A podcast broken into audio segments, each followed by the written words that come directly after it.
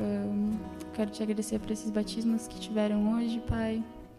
Que tu possa estar conduzindo esses pais, Deus, que eles possam estar ensinando essas meninas, Pai, a seguirem a Ti, Senhor. E, bom, te peço isso, Pai, em Teu nome, Jesus, que eu oro. Amém.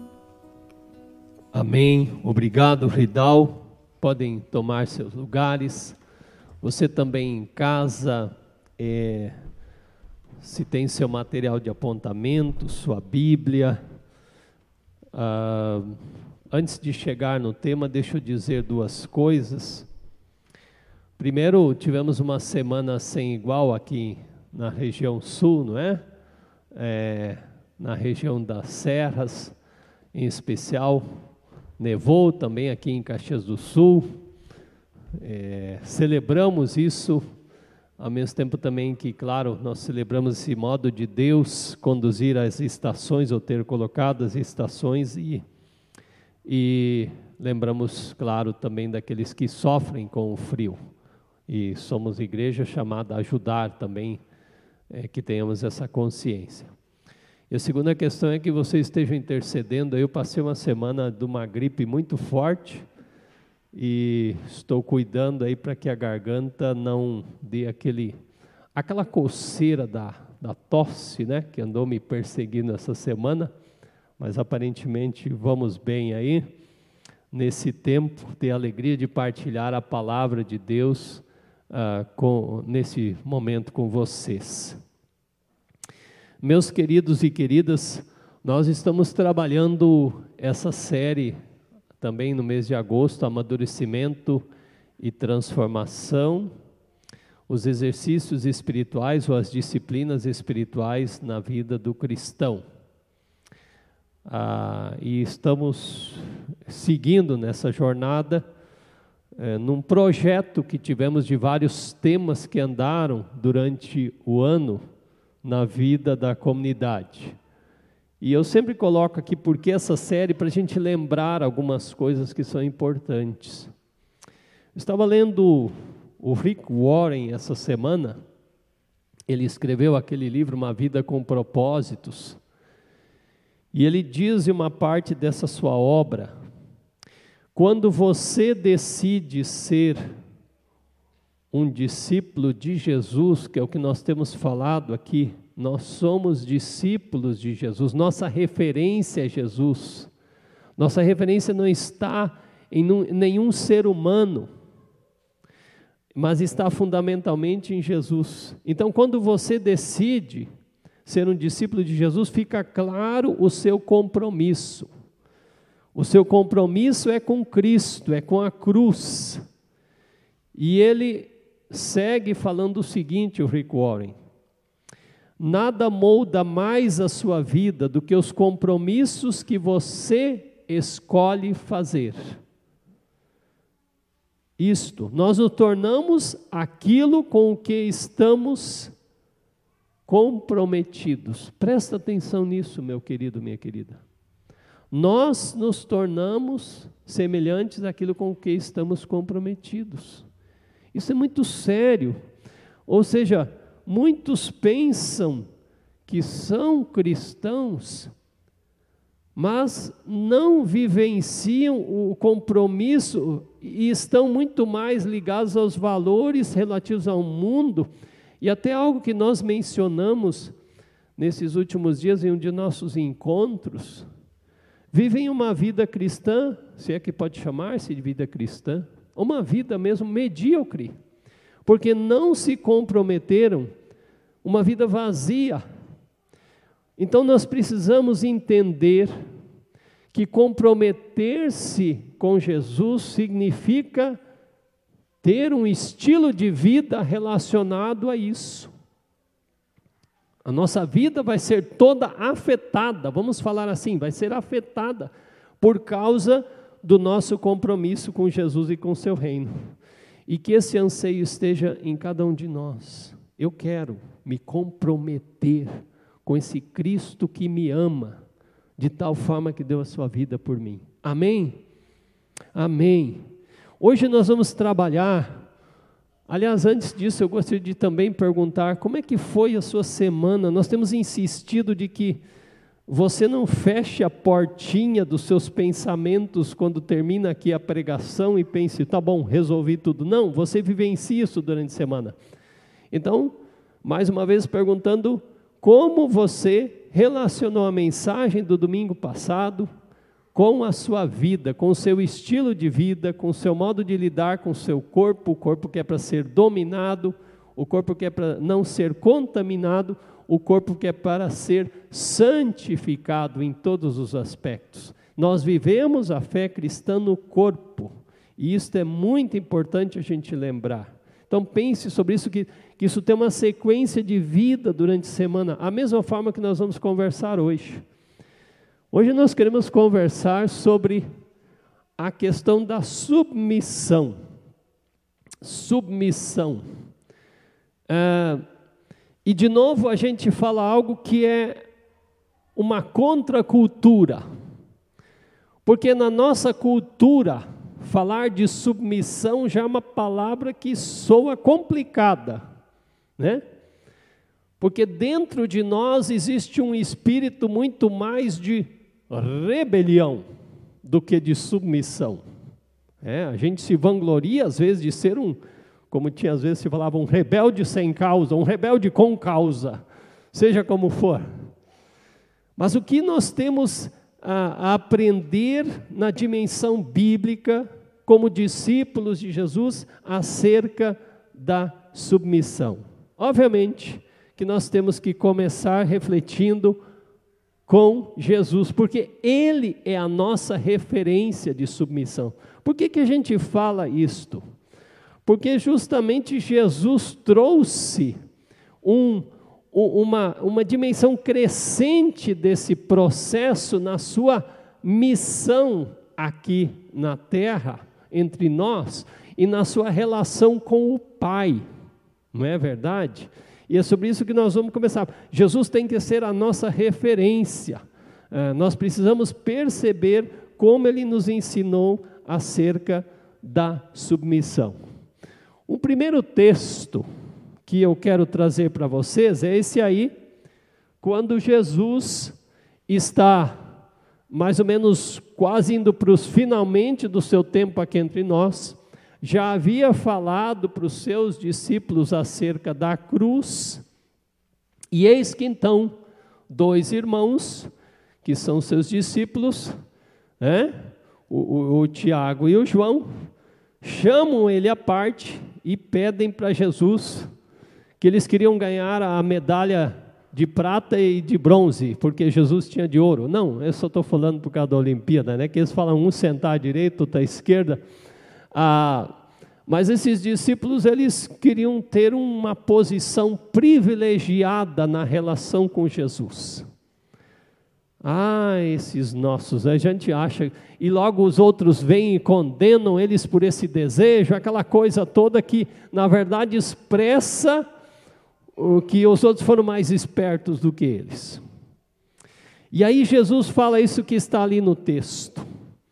Meus queridos, vocês sabem que entre as pessoas no mundo que vocês vivem, existem os os que dominam sobre os outros com poder, com força, com tirania, mas entre vocês não é assim. Grava essa palavra, nós precisamos falá-la muitas vezes. A, a, fé cristã ela tem é, uma dimensão radicalmente de inversão Alguns estudiosos dizem esse ensino de Jesus das relações entre as pessoas foi um, um, uma inversão profunda, inclusive da nossa noção de grandeza. Porque ao invés de dominar, ele diz que nós devemos ser servos. O domínio está não em você oprimir o outro, mas em você, olha só que coisa, em você elevar o outro, em você ajudar o outro a, a, a, ter a sua identidade, a desenvolver as suas capacidades. Albert Schweitzer, que foi um homem que serviu na África como médico, como missionário, um, um trabalho fantástico lá no começo do século passado, adiante. Ele disse uma vez: as únicas pessoas realmente felizes são aquelas que aprenderam a servir. E eu te pergunto: você já aprendeu a servir? E eu pergunto para mim mesmo: eu já entendi essa mensagem do Evangelho que Jesus trouxe, que nós somos chamados a servir? Então Jesus, Jesus coloca de forma invertida um processo que no começo nem mesmo os seus próximos entenderam. O, o servir é a essência da vida. Por quê? Porque ele termina dizendo: Pois o próprio Filho do Homem não veio para ser servido, mas para servir e dar a sua vida em resgate por muitos. Às vezes a gente tem isso mesmo no meio entre nós. Nós, por causa da nossa vaidade, nosso orgulho, o que nos interessa é que os outros nos sirvam. Ao invés de nós doarmos a nossa vida por amor ao Evangelho em função dos outros. E nisso está a razão de viver. E Jesus não ficou nisso apenas por, por falar, mas Jesus, Jesus lá naquele momento, antes de ser preso, terrivelmente ser viciado e levado à cruz, ele prostrou-se diante do Pai. E ele então falou: ó Deus, ó Pai querido, se possível, né? Afasta de, né? Passe de mim esse cálice. Contudo, não seja como eu quero, mas sim como tu queres. Jesus não deixou de abrir seu coração para o Pai na liberdade que ele tinha. Você tem essa liberdade de abrir seu coração com o Pai? Mas, meus queridos, ele consegue dizer e se submeter a uma vontade maior. Vocês entenderam por quê? A gente leu o Salmo 40, versículo 8. Porque Jesus, neste momento, ele, ele estava num momento crucial, e muito mais do que um momento crucial, e crucial lembra a cruz, para ele, isso é crucial para nós, meus queridos. Sabe por quê? Porque ali neste momento, se Jesus não tivesse dito, seja feita a tua vontade, não a minha, nós estaremos perdidos, porque ele não teria ido para a cruz. Foi esta decisão que nos salvou. Como que o pai dizendo para ele, ele tinha consciência: meu filho amado, só você pode resolver essa questão do pecado do mundo, da perdição do mundo. Só você pode ser aquele que morre pelos pecados desse mundo. E nessa luta angustiante ele consegue dizer: Não seja então o que eu quero, mas sim o que tu queres. Você já passou por conflitos assim? Mas deixa eu dizer uma coisa. Seja o conflito que nós passarmos, quanto à nossa vontade e à vontade de Deus, elas são, esse conflito é tão relativo em relação ao que Jesus estava passando aqui.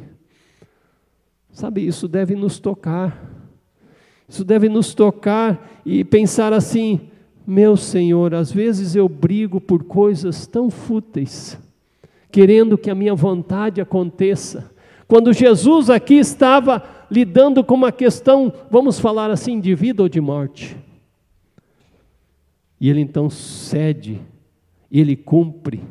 E, e não é sem razão que ele nos ensinou a orar: seja feita a tua vontade, assim na terra como no céu.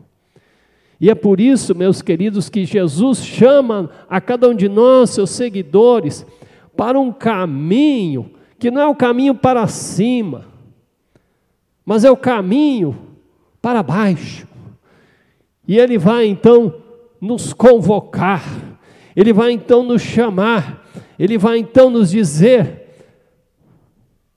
se alguém quer vir após mim, negue-se a si mesmo, tome a sua cruz e siga-me. Na Bíblia é, é, contemporânea do Peterson está escrito assim: se alguém quer ser meu seguidor, que esqueça os seus próprios interesses, esteja pronto para morrer como eu vou morrer e me acompanhe. Meus queridos, minhas queridas, ser discípulo de Jesus é viver sob a direção, sob a sombra da cruz. Esse convite de Jesus, na verdade, ele não é muito simpático, ele não é muito atraente, porque na cultura que nós vivemos, nós preferimos a autorrealização ao invés da negação de si mesmo. Nós preferimos a autonomia, fazer o que eu bem quero, ao invés da sujeição. Ah, mas também é importante a gente dizer que Deus, Jesus não está dizendo aqui que devemos odiar a nós mesmos. Não, não é isso. Ele está dizendo para que nós neguemos a nós mesmos, numa forma de entender que o que importa é o agir de Deus e a vontade de Deus na nossa vida. Só que Deus não tira a nossa identidade como filhos nesse seu chamado, mas é justamente quando nós nos rendemos como filhos a esse chamado da cruz, é que nós alcançamos a liberdade, nós alcançamos a nossa identidade. Nós temos valor diante do Pai. Submissão, então, é a liberdade do que Jesus chama aqui, submeter-se a Ele, submeter-se ao outro, é a liberdade em amor porque resulta em ações de amor para o Senhor e também em ações de amor para com o outro. Você consegue entender isso? Ah, com isso, nós pensamos no que interessa a Deus. Com isso, o nosso espírito, a nossa mente, pela ação de Jesus em nós, volta-se para o interesse dos outros, em promover os outros e nos liberta, por exemplo, da autopiedade. Como que se a gente às vezes diz assim: ninguém me dá atenção, eu sou um frustrado porque as coisas não andam como eu quero, o que eu sonhei não se realizou. Sabe, Jesus foi radical ao inverter esse processo, essa noção de grandeza, essa noção de que a de que preciso aprender a realmente olhar e considerar a Deus e considerar os outros. E em Filipenses, o apóstolo Paulo diz que Jesus foi submisso ao Pai até a morte morte de cruz. Alguém disse com muita propriedade: Jesus de Nazaré não só morreu uma morte de cruz, mas viveu uma vida de cruz.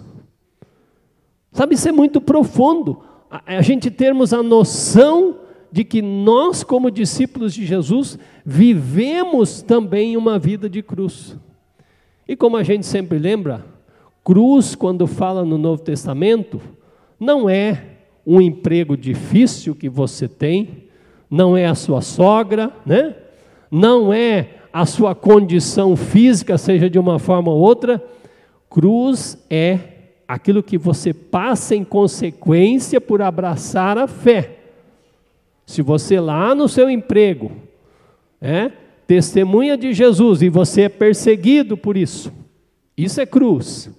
Se você, numa jornada aí com pessoas, se recusa a ir por um caminho que vai contra a sua fé, e com isso você, como diz hoje na no nosso linguagem, e aí você é cancelado, né?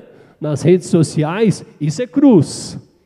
Então, cruz é a consequência da minha opção, do meu estilo de vida, que desagrada os valores do mundo e que faz com que eu seja rejeitado, com que eu seja ignorado, com que eu seja desprezado ou perseguido, inclusive.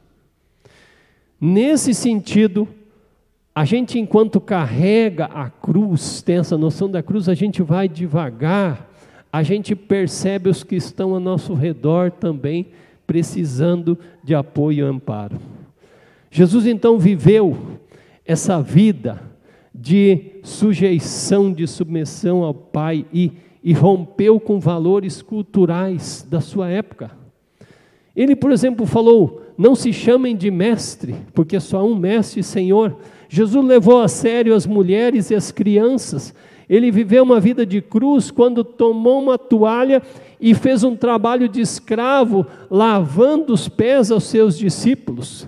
E diz na Bíblia que ele poderia ter pedido uma multidão de anjos para livrá-lo quando ele ia ser preso, mas ele se recusou a fazer isso porque seguiu o caminho de cruz.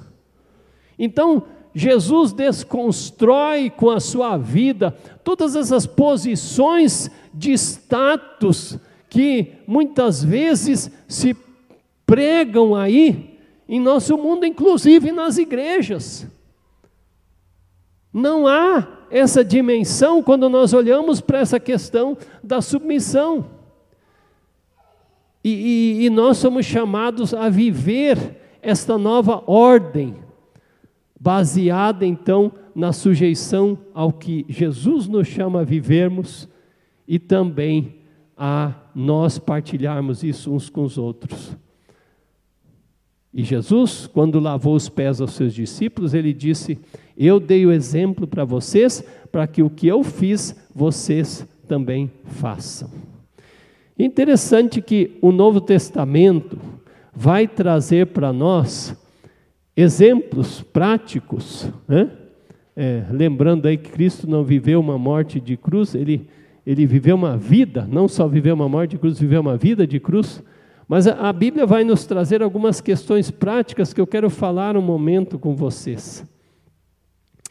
É, Efésios 5, 21 é chave para isso.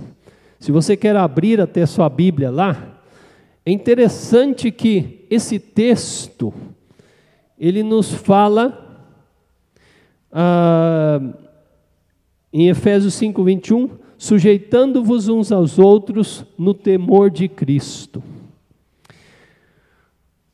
Efésios 5, 21 fecha uma, uma orientação de Paulo que vai falando da vida no Espírito Santo, de você ser cheio do Espírito Santo. E cheio do Espírito Santo, como ele diz lá no, no versículo de número 17, né? ah, aliás, 18, 5, 18, não vos embriagueis com vinho no qual há dissolução, mas enchei-vos do Espírito, ou deixem-se encher pelo Espírito Santo.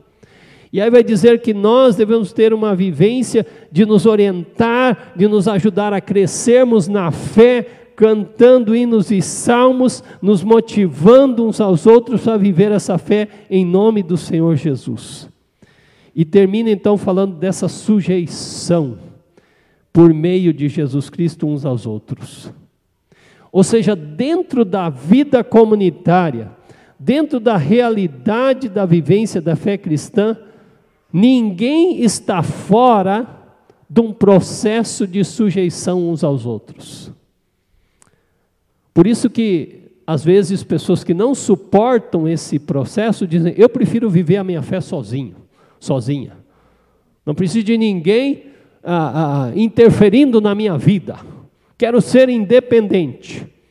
Acontece que a fé cristã não nos chama para um processo de independência, ela nos chama para um processo de codependência, de interdependência relacional, porque a fé cristã é profundamente relacional. E é interessante que daí ele vai falar da submissão da esposa ao marido, vai falar da submissão dos filhos aos pais, vai falar da submissão dos servos aos seus senhores. Sabe o que é revolucionário nisso? E aqui é uma questão muito importante da gente falar. É que normalmente na cultura da época, essas, essas submissões elas eram forçadas, elas eram impostas. E o revolucionário de Paulo aqui é que ele está dizendo o Evangelho atinge você de tal forma que você reage a uma questão de alguém que tem alguma espécie de domínio sobre você, vamos usar essa palavra, de uma forma voluntária, com a disposição do seu espírito, que é totalmente, radicalmente diferente, que é o milagre do Evangelho. Só o Evangelho é capaz de fazer isso, em que eu tomo a iniciativa de viver uma relação de submissão. Assim com respeito às esposas, assim com respeito aos filhos, assim com respeito aos ah, é, empregados. Mas o que, o que aprofunda aqui É que daí o apóstolo Paulo também fala de que o marido que deve ter, digamos assim, o cuidado, a proeminência sobre a esposa, ele deve amá-la como Cristo amou a igreja. Que é uma questão muito profunda, porque Cristo amou a igreja a morrer por ela. E ele fala para os pais: pais, não irritem os vossos filhos, né? e, mas criem eles com dedicação. E fala para os patrões que eles devem né, não tratar mal os seus empregados, os seus escravos, mas com justiça e igualdade. Aí sim que a coisa é muito profunda, porque naquela época não se conhecia isso. Era uma sociedade patriarcal, onde o homem se impunha, era uma sociedade onde os filhos é, é, quase não tinham valor, e era uma sociedade onde o escravo, o senhor podia fazer o que quisesse com o escravo. E aqui Paulo revoluciona nesse processo, nesse processo é, da submissão ser uma interação com todos. E sobre essa questão há um exemplo marcante no NT, naquela carta a Filemão. Filemão era alguém conhecido de Pedro, um homem que já conhecia a fé. Seu escravo, um dos seus escravos, havia fugido, o Onésimo, não é? E Paulo encontra o Onésimo nas prisões da vida, porque Paulo tirava vários tempos, sempre em prisões, né? E e lá o Onésimo conhece Jesus, o escravo. O que que o Paulo faz? Paulo recomenda, Onésimo volta para o seu Senhor, mas agora numa relação completamente diferente. Volta submisso a ele, mas Paulo escreve para Filemão: receba ele como um irmão não mais como um escravo, uma pessoa desprezível, que Filemão poderia fazer o que bem quisesse com ele. Se quisesse matá-lo por ter fugido, as leis permitiam. Olha, olha a questão revolucionária da submissão, meus queridos, que a, a Bíblia traz para nós. Essa maravilhosa relação de acolher um ao outro, de sujeitar-se um ao outro e, de novo, a gente diz: sujeitando-vos uns aos outros no temor de Cristo.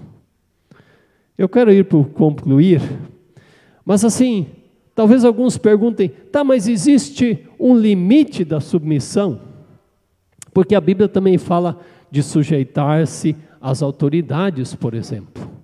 Romanos 13, em outros lugares, também fala sobre isso. Bem, essa é uma conversa mais longa, mas o limite da sujeição está sempre, e você vai pagar o preço por isso, se a sua sujeição vai contra o que é a vontade de Deus.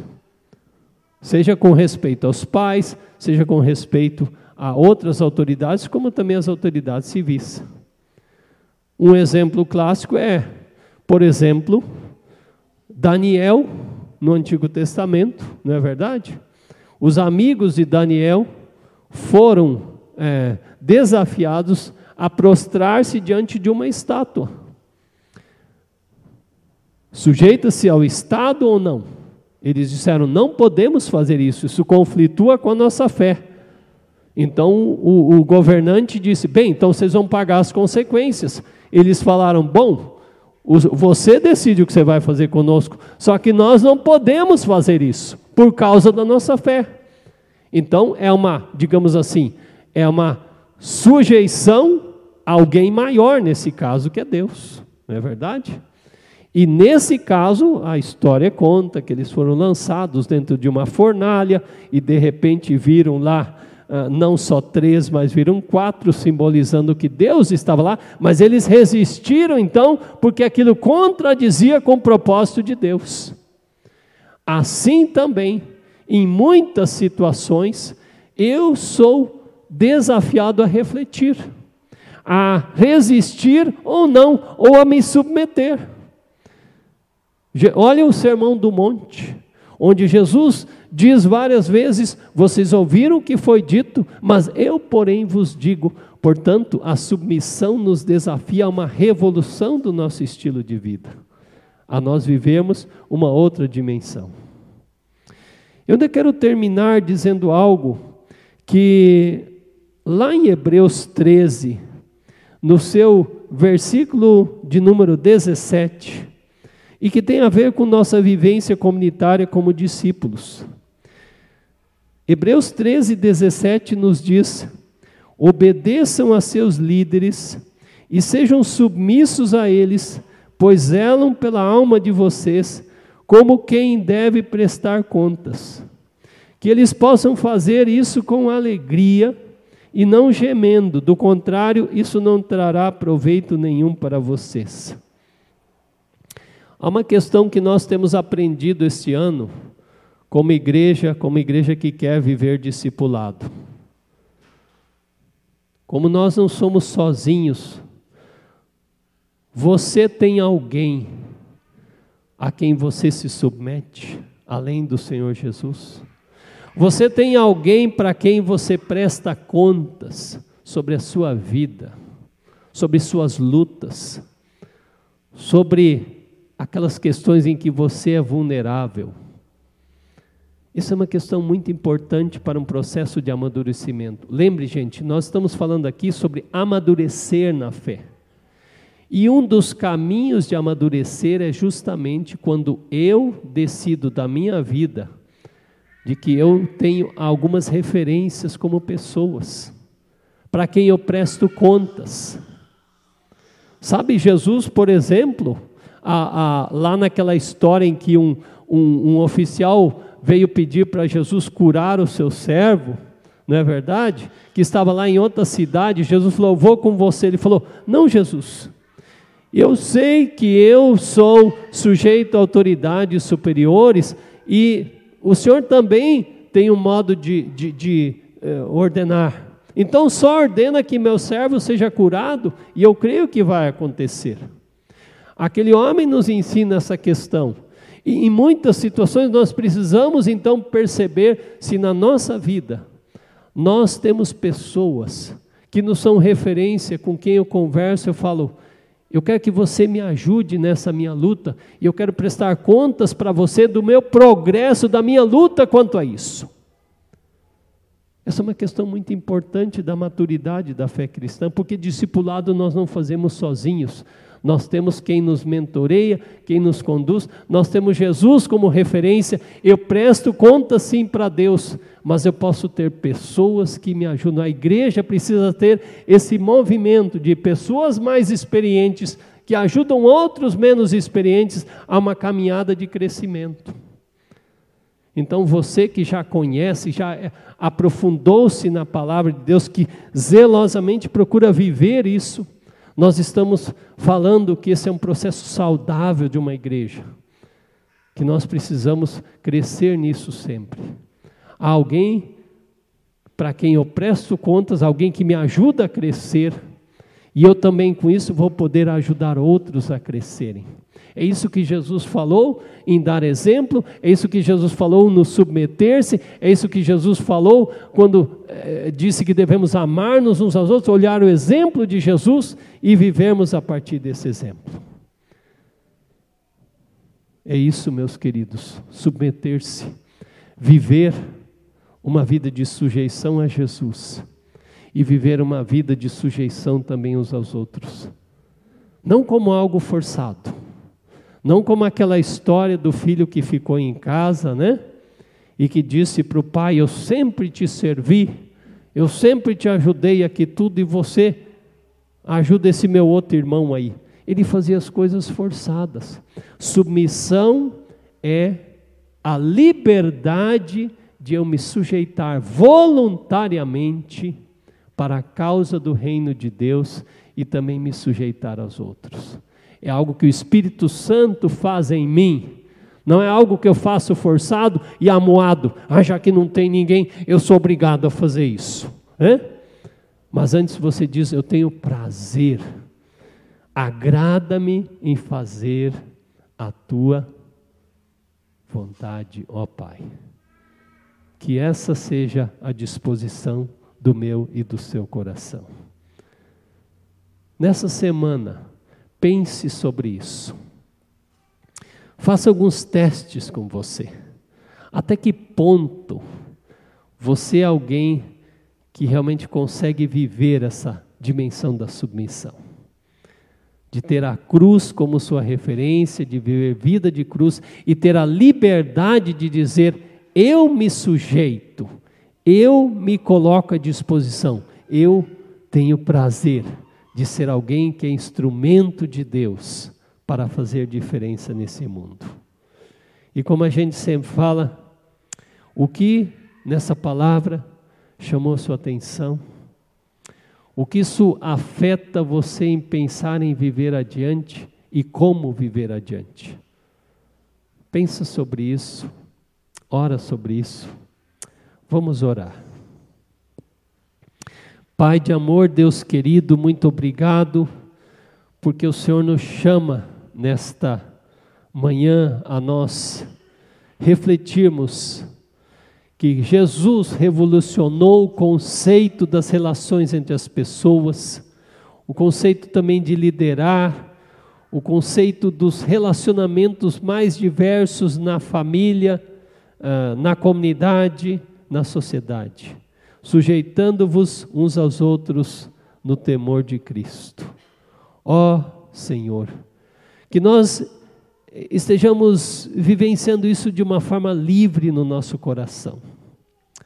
Que nós estejamos eh, dispostos realmente a perceber que, como Jesus nos deu exemplo, mais do que nunca nós podemos ser instrumentos teus de sujeição uns aos outros por amor e na liberdade que temos no Espírito Santo, visando o nosso crescimento, sim, a partir disso, mas também o crescimento sempre do outro.